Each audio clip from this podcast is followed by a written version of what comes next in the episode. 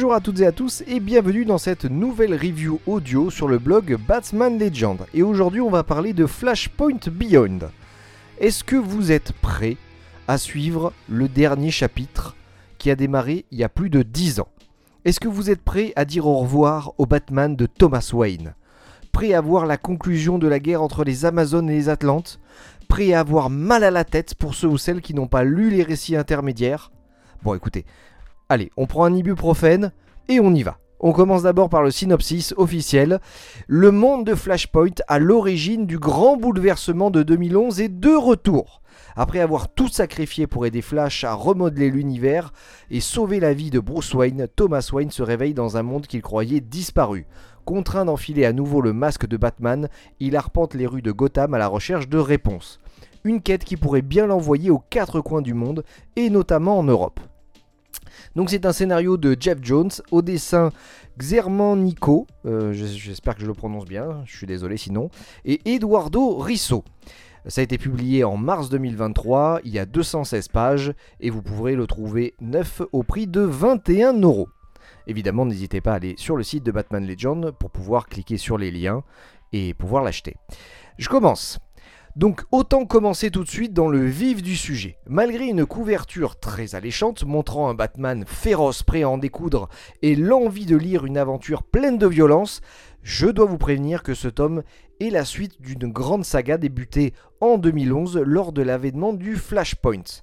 Pour affiner et comprendre toutes les causes menant ici, il faudra même avoir lu Doomsday Clock et le run de Tom King sur Batman.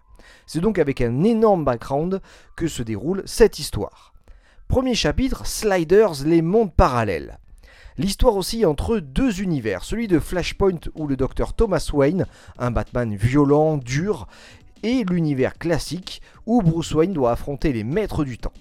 Bon, principalement, on revient donc dans un univers dystopique où la guerre entre les Amazones et les Atlantes est toujours en cours, et les derniers méta-humains luttent pour reconstruire le monde.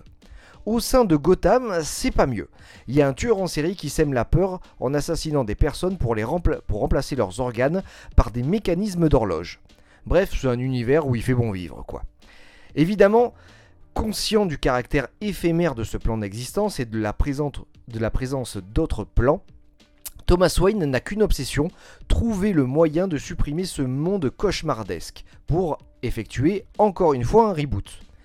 De l'autre côté, le Bad Bruce va s'emparer malgré tous les interdits d'une boule à neige contenant l'univers de Flashpoint qu'il a dérobé au maître du temps. Ainsi, il va se retrouver confronté à eux, mais surtout sur le plan, on va dire, psychologique, métaphysique. En effet, tel le chat du Schrödinger, le monde de Flashpoint est instable et Batman va tenter de le sauver malgré les choix les plus discutables de son paternel.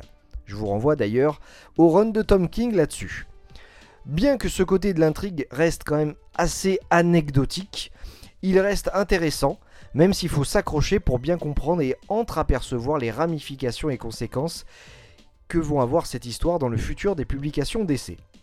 Chapitre 2 Are You Mad? Thomas Wade est-il fou? Jusqu'où est-il prêt à aller? En effet, ce sont deux questions qui reviennent lors de la lecture de ce tome. Pour les lecteurs et lectrices de la continuité, nous savons qu'il peut aller très loin. On fera un petit euh, big up, un petit rip à Alfred d'ailleurs.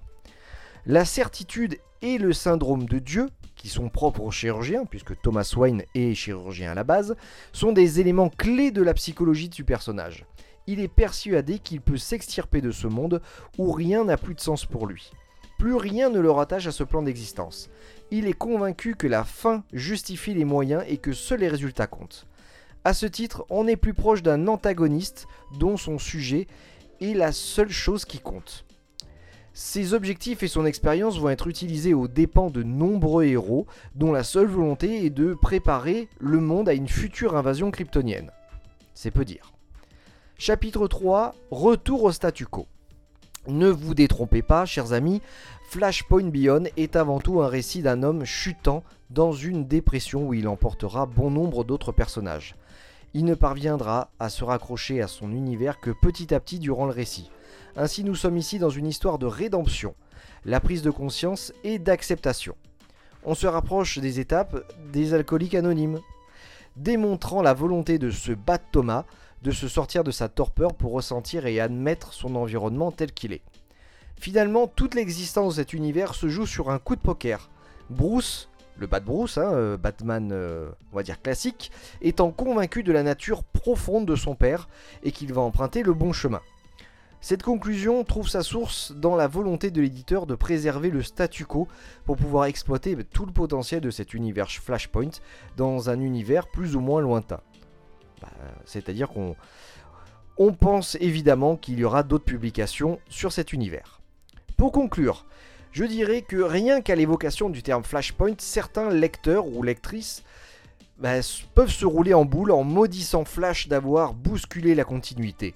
Soit ils sont éclairés par un rayon de lumière miraculeux sur leur visage. On a donc deux écoles qui vont trouver une forme de conclusion dans cette histoire, bien ancrée dans une nouvelle continuité des New 52 et qui nous dévoile encore un peu plus les ramifications de cette nouvelle période.